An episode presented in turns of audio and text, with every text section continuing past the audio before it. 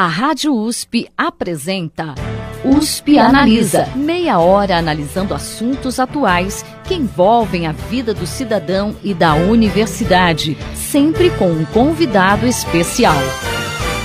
USP Analisa.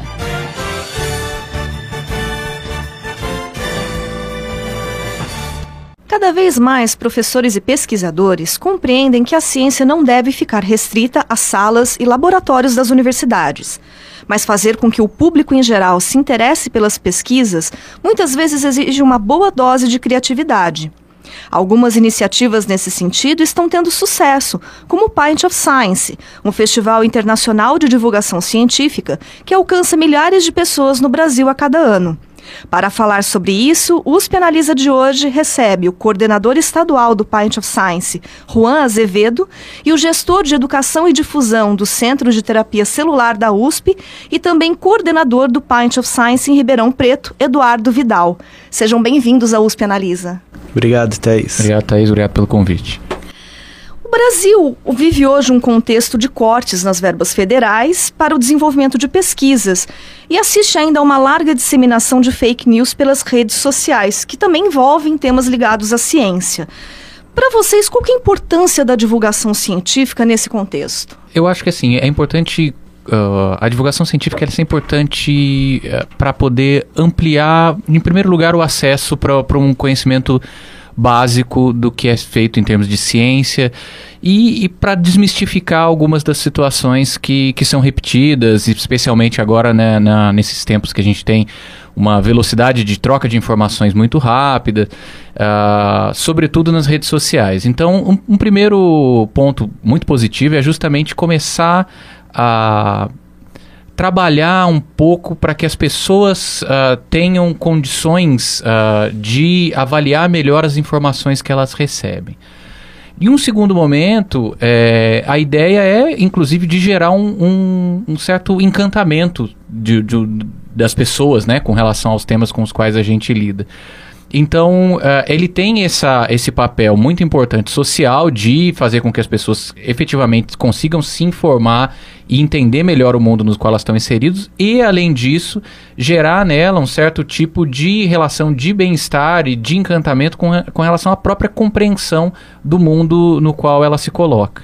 É, o conceito de fake news né, sempre existiu, né? gente, só que as notícias eram disseminadas num boca a boca, né? Hoje em dia você ampliou muito o contato com a informação, né? Com o uso dessas mídias sociais, da internet. Então acho que o assunto ficou muito evidente, principalmente depois de, desses casos de uso na política, né? Que a gente sempre soube também que existia é, ali mais no, no bate-papo. Eu acho que a grande questão é a gente conscientizar, como o Juan disse, que toda notícia ela deve ser apurada, né? Que o fato dela estar ali divulgada em algum meio não quer dizer que ela tem uma chancela que aquilo é, está correto ou não. Só que eu acho que hoje em dia as pessoas elas estão, devido a essa grande quantidade de, de informação, elas estão escolhendo a notícia que mais interessa para elas. Talvez esse seja o motivo de disso ter se espalhado de uma maneira tão grande. Então, mesmo que eu talvez não acredite nessa notícia, eu prefiro trazer ela porque ela faz todo um contexto com o mundo que eu vivo, né? E, e só para completar, que uhum. isso é um ponto muito importante para aproveitar o gancho do Eduardo, que é justamente a ideia do acreditar, né? a ideia da, da de inclusive divulgar mais ciência é mostrar que não é uma questão de acreditar ou não acreditar, não é uma questão de tomar lados. Obviamente que eu não estou querendo dizer aqui as escolhas que se faz em termos de pesquisa científica, que sim tem uma questão política que justamente está no começo dessa conversa com relação à questão de cortes ou não. Isso quer dizer, isso é uma decisão que, que a gente faz como Estado, como país, como, como povo, uh, para a gastar ou não determinado valor em determinados ramos ou não de ciência.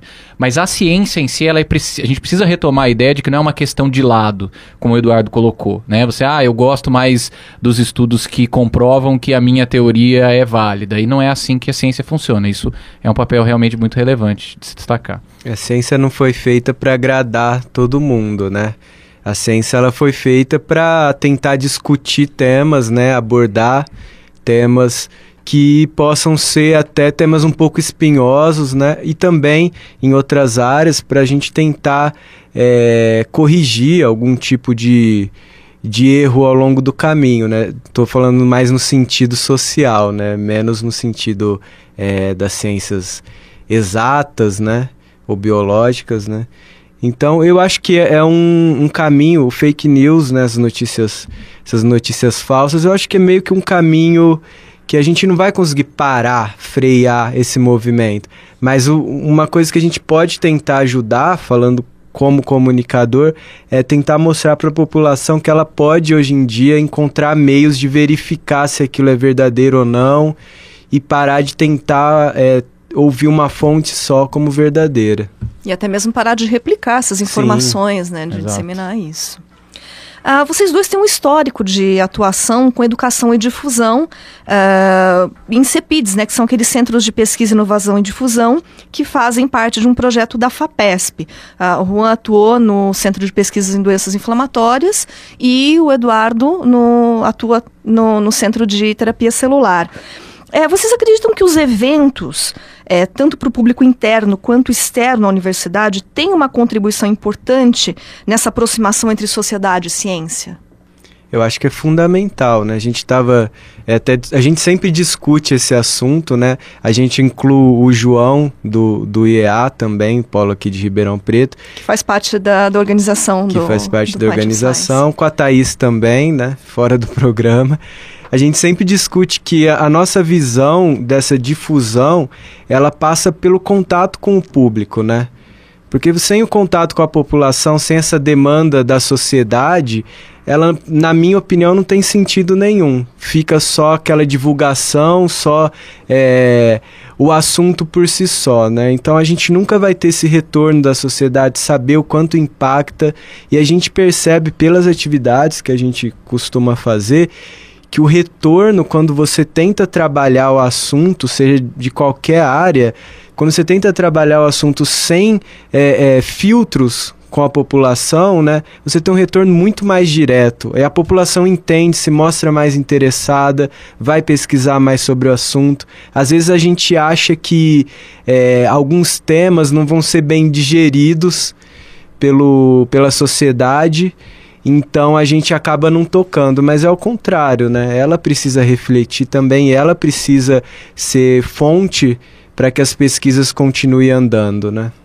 E para além disso, é, é, é um pouco de uma, uma prestação de contas que a gente acaba fazendo, porque para além dessa questão que o Eduardo colocou, a gente tem que levar em consideração que ciência é caro fazer ciência é caro, então a, a sociedade precisa entender e receber os benefícios disso, obviamente recebe na, na de, das formas mais variadas, mas a divulgação, a difusão, ela preenche um papel, inclusive, de mostrar e de, e de a, apresentar para a sociedade que uma compreensão melhor do mundo dela através da ciência é algo que vale a pena de se investir que vale a pena se unir como um grupo social e a partir daí designar parte do que a gente tem, produz como riqueza, para poder é, trabalhar com ciência e para poder promover ciência. Então, a gente sabe que, que o Brasil não é, é de, é, tá de longe dos que mais investe em ciência, mas ainda assim a gente tem consciência da, da própria relação que a gente tem como país e como produção de riqueza. A gente sabe que ainda dentro disso tudo é um, um valor considerável e fa faz parte, né? Uma relação importante da gente manter com a sociedade para que eles entendam a importância disso. E também passa pela universidade de uma maneira geral, não só a USP, ela se integrar um pouco mais né, com, com a população. A gente vê, por exemplo, no nosso caso aqui em Ribeirão Preto, que por muito tempo a universidade ficou muito distante da, da população, não só de, de da maneira é, geográfica, né? Mas o, o, pessoal pouco conhece o que, que é a USP aqui, só vai lembrar na época da, do vestibular ou quando precisa fazer algum tratamento na HC, que fica aqui próximo. Então a gente precisa mostrar que esse é um ambiente deles também, só que a gente precisa antes na minha opinião, fazer esse movimento de ir até eles de abrir essa porta, de mostrar que eles são bem-vindos e não só chamá-los para vir um, a um lugar que eles pouco conhecem. Né? Então, eu acho que com esses eventos que a gente tenta realizar, essa, essa fronteira acaba diminuindo, né? A gente acaba aproximando um pouco e vendo que a universidade pública, ou mesmo a particular, ela não é um espaço apartado da cidade, ela é um espaço também de convívio da população. Bom, e um desses eventos, né, seria exatamente o Pint of Science, né, do qual vocês coordenam tanto a parte estadual quanto a parte local. Uh, expliquem pra gente o que é exatamente o Pint of Science. Bom, o Pint of Science ele uh, começou em Londres em 2012. A ideia dele começou em, em 2012 uh, com o Michael e a Pravin. E a partir de 2013, na verdade, assim, para não, não alongar muito, em 2012 eles começaram a notar que, que o grupo com o qual é, eles trabalhavam ali, eh, que o público leigo tinha muito interesse nas pesquisas que eles desenvolviam é, em Parkinson, né? E eles perceberam que isso poderia tinha um potencial para extrapolar. Então eles começaram a conversando com as pessoas dentro da universidade e aí perceberam que era melhor sair da universidade. A partir disso, precisaria ser selecionado um local, um local de, de que tivesse essa, essa informalidade necessária. Lá eles pensaram no, nos pubs, né, nos bares deles, e, e a partir disso começaram a, a desenhar o projeto que é hoje. A proposta base dele é muito simples, né? Ele é um festival simples de explicar. É tirar os pesquisadores e os cientistas de dentro da universidade, levar eles para ambientes informais para que eles comuniquem ciência para o público. Uh, não vou dizer leigo em ciência, porque às vezes a gente tem muitos cientistas de áreas distintas, mas para públicos que não partilham necessariamente da área de pesquisa da qual ele está falando. Uh, então, é, é, basicamente uma, é, esse é o, o, o, esqueleto dele. E a partir disso, você pode fazer combinações diferentes, mas é, essa é a função principal. E a part... começou em 2013 em Londres, veio para o Brasil em 2015. A Denise do ICMC que trouxe pra gente aqui. Ela fez em São Carlos em 2015, convidou a gente aqui em Ribeirão Preto no final de 2015 para fazer o evento em 2016. Então, é, a partir desse momento que ela entrou em contato com o João Henrique do IEA, o Eduardo aqui no CTC, eu estava uh, no CRID na época. E a gente abraçou a ideia de cara, pensando que era uma ideia sensacional. E pensamos, ah, tem tudo a ver com Ribeirão. É, foi quando, em 2016, fizemos a primeira edição aqui em Ribeirão e mais sete cidades no Brasil. Para 2017, a gente já tinha tido uma visibilidade muito grande, então o festival deu um salto para mais de 20 cidades, né, com mais de 18 mil uh, participantes em, todas as, em todo o país. Para esse ano, esse salto novamente de estar tá com 56 cidades com representações praticamente no, de, no país todo.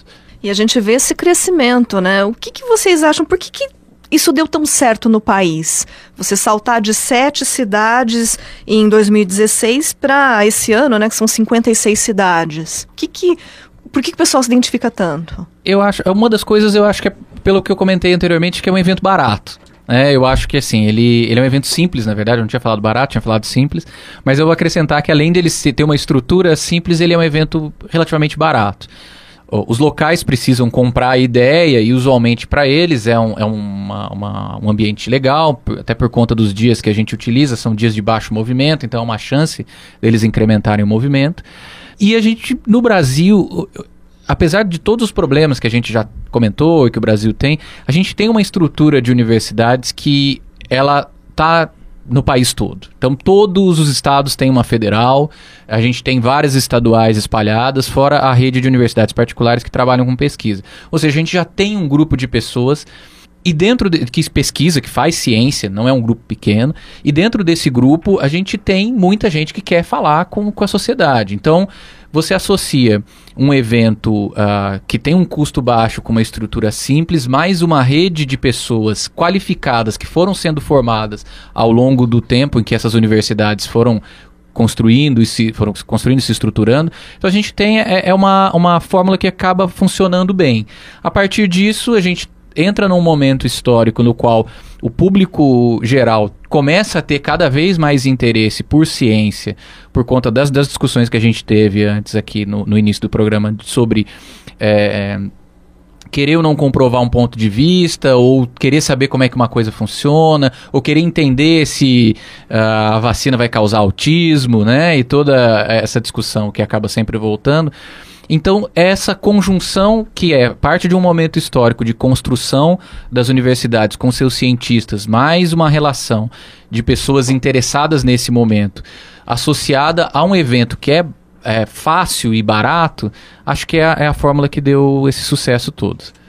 Em Ribeirão também você tem a cultura cervejeira, isso acabou contribuindo um pouco também para o sucesso do evento? É, eu acho que sim, porque o evento, como o Juan falou, a grande característica dele é um evento muito colaborativo, né? Acho que ninguém é dono do evento, não tem, nunca, é, as diretrizes nunca vêm, principalmente nas cidades, de cima para baixo. Todo mundo senta junto, todo mundo discute, é, todo mundo pensa em temas, a gente tenta refletir o que está sendo discutido, né? Também na sociedade, as dúvidas, os temas que são interessantes. E aqui em Ribeirão Preto, desde o primeiro evento, a gente tentou é, buscar alguma forma de identificação também para que a gente conseguisse formatar o evento é, também privilegiando a cidade, né? Que a característica dela sempre foi uma cidade ligada, né, à cerveja. E apesar do evento, reforçando para o público, não ser um evento de cerveja, não é um evento que foi criado, não é uma festa da cerveja, é apenas uma ideia, né, como o Juan explicou, que veio de Londres, de você divulgar a ciência em um espaço que seja é, receptivo a todo mundo, né, e que o pessoal costuma frequentar. Então aqui em Ribeirão a gente tentou unir essa ideia do polo cervejeiro, das cervejarias da cidade, né? E todas elas é, no primeiro ano já aceitaram esse desafio junto, né? Porque a gente não tinha um referencial de quanto de público ia ter. Então desde o primeiro ano, tanto a cervejaria Lund, Invicta e também o, a cervejaria Colorado, né? Elas apoiaram o evento, cederam o, os restaurantes, os bares, e a gente conseguiu é, aliar essa ideia, né? Então eu acho que o sucesso é esse, todo mundo colaborando, não é um evento da USP, a gente toda vez tenta, eu acho que também é uma das diretrizes que o Juan tem no estado, de, de mostrar que o evento é da cidade. Então quem quiser participar, quem quiser colaborar, tanto na, no dia do evento quanto na formação de, de equipe, formação de assunto, sempre é bem-vindo. E é muito interessante quando a gente acessa o site do, do Pint of Science e vai ver a relação de cidades. Você tem desde grandes capitais como São Paulo e Rio de Janeiro, até cidades de pequeno porte como Santa Rita do Sapucaí em Minas Gerais. Tem algum critério para a seleção das cidades? Como que funciona isso? A coordenação nacional ela recebe não é um formulário, é um, é um e-mail, algum interesse, alguma manifestação de interesse, vamos dizer assim, de, de algum grupo da cidade que queira levar o evento para lá. A, a restrição, a, na verdade, uma certa curadoria que é feita é justamente avaliar se a cidade tem, por exemplo, essa estrutura que eu comentei antes. Quer dizer, ela precisa, de alguma maneira, conseguir ter os cientistas. Né? Não que não possa ser feito o evento lá, mas como a, a, o que a gente se quer fazer é manter o evento dentro de padrões uh, financeiros factíveis, não adianta uma cidade ter que trazer todo mundo de fora e aí isso fica muito caro para ela.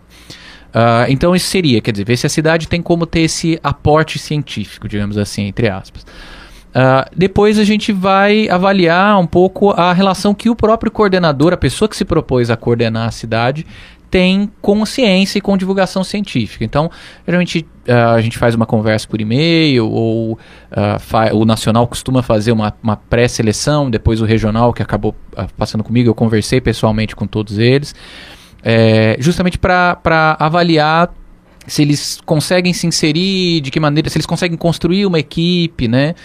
Então não é nada muito criterioso. Quer dizer, é criterioso, mas não é muito rígido. Essa é a ideia que eu quero passar. A gente tenta, a gente tem que manter a qualidade do evento, obviamente. Mas uh, as pessoas trabalham todas como voluntárias, então uh, a gente vai fazendo esse contrapeso entre uh, uma exigência mínima, ao mesmo tempo entendendo as dificuldades que cada um vai ter na medida em que eh, eles precisam ganhar o pão deles de cada dia. Precisam estar tá constantemente trabalhando com, com o Paint também durante a época do evento.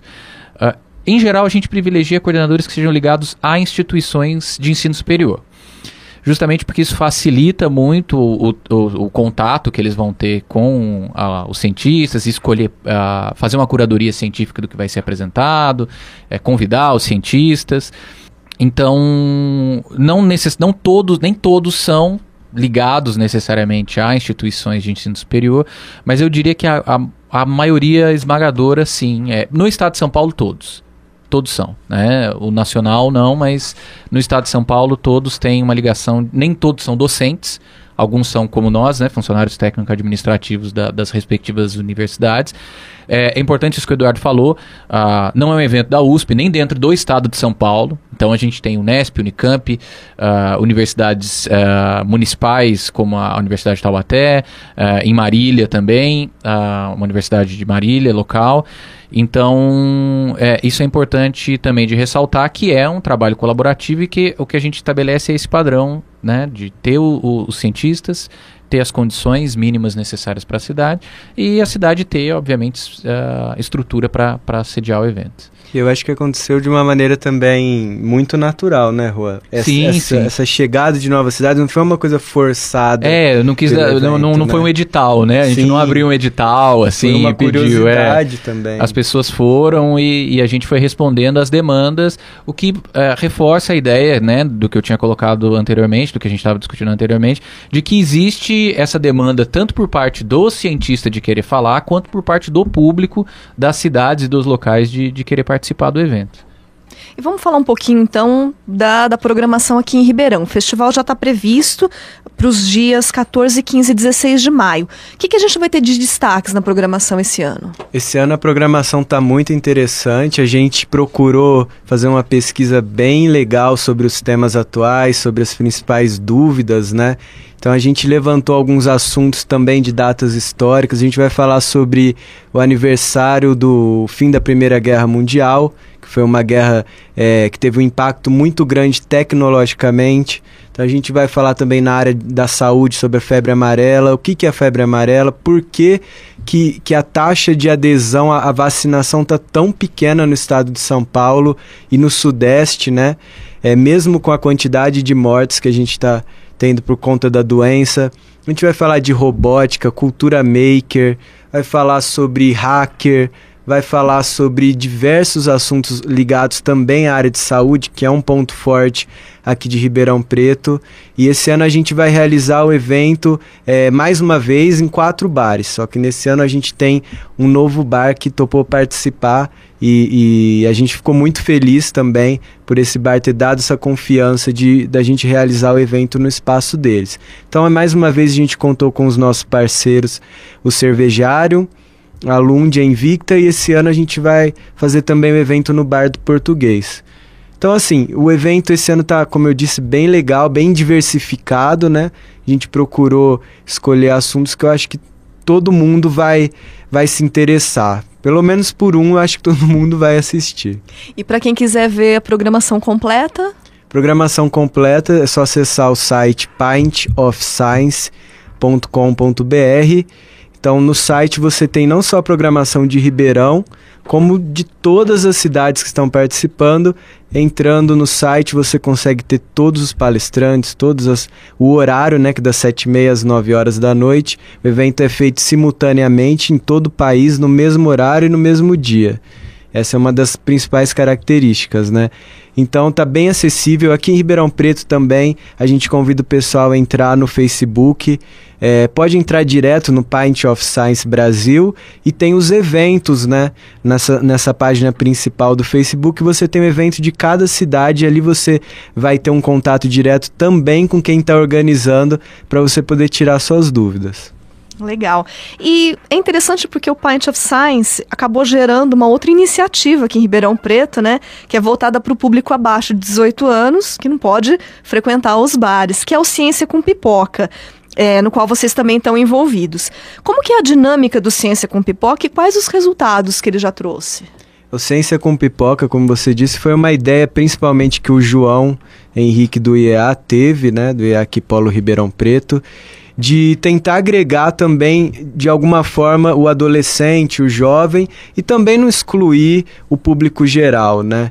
Mas criar um ambiente também que ele pudesse participar, o adolescente e o jovem. Então ele teve a ideia e propôs aqui pra gente, pro Juan e pra mim também, de criar um evento em que você unisse essa cultura audiovisual, que a gente tem muito forte dos filmes e também hoje as séries, né, que, que chegaram com muita força, é, e juntar isso tudo com assuntos científicos, né? E de uma maneira diferente, que é o principal. Geralmente a gente tem um formato fixo que várias unidades fazem de você assistir um filme e depois discutir um tema no final. A gente propôs criar um storytelling em que é, essas produções audiovisuais fossem é, feito um enredo em que o pesquisador fosse utilizando, ao mesmo tempo que ele falava sobre o assunto, essas produções como pano de fundo, como exemplo, né? Então o evento tem uma hora de duração e durante essa uma hora o pesquisador ele tem que saber montar uma história mesmo, porque a gente achou que fica mais interessante e menos cansativo. E o evento foi um sucesso desde o primeiro ano, 2016. A gente realizou no Cineclube Cauim, aqui de Ribeirão Preto, o evento gratuito também. A gente falou sobre assuntos interessantes como radiação, como a radiação é vista, né? Qual é a realidade? A gente vê muito filme de super-herói em que ele, ele chega, tem um contato com a radiação e, e ganha superpoderes. Então a gente mostrou um pouco dessa história, se é verdade, como isso acontece. No segundo ano, a gente fez, é, no ano passado, em parceria com o Senac, a gente realizou lá no Senac. E esse ano a novidade é que a gente vai fazer agora, no começo do ano, agora em maio, é, na Feira do Livro, que é um evento já tradicional aqui de Ribeirão. A gente foi convidado para participar. Só que dessa vez ele tem uma, uma pegada um pouco diferente, que é unir é, também a parte da literatura. Bacana. E quais os dias que, que vai ser esse ano? 21, 23 e 25. De maio, né? De maio. Bacana. Bom, infelizmente o nosso tempo chegou ao final. Eu agradeço a participação do coordenador estadual do Pint of Science, Juan Azevedo, e o gestor de educação e difusão do Centro de Terapia Celular da USP, e também coordenador do Pint of Science em Ribeirão Preto, Eduardo Vidal. Muito obrigada pela participação de vocês hoje aqui no USP Analisa. Obrigado, Thaís. Obrigado, Thaís. E lembrando que para quem quiser saber mais informações sobre o Pint of Science, é só entrar no site pintofscience.com.br, onde vai ter a programação completa no evento aqui em Ribeirão Preto e em outras cidades. O programa de hoje fica por aqui. Até a próxima semana. Você ouviu USP Analisa, um programa da Rádio USP Ribeirão em parceria com o IEA. Instituto de Estudos Avançados, Polo Ribeirão Preto. Produção do Serviço de Comunicação Social da USP e do IEA. Coordenação, Rosimeire Talamone. Apresentação, Thaís Cardoso.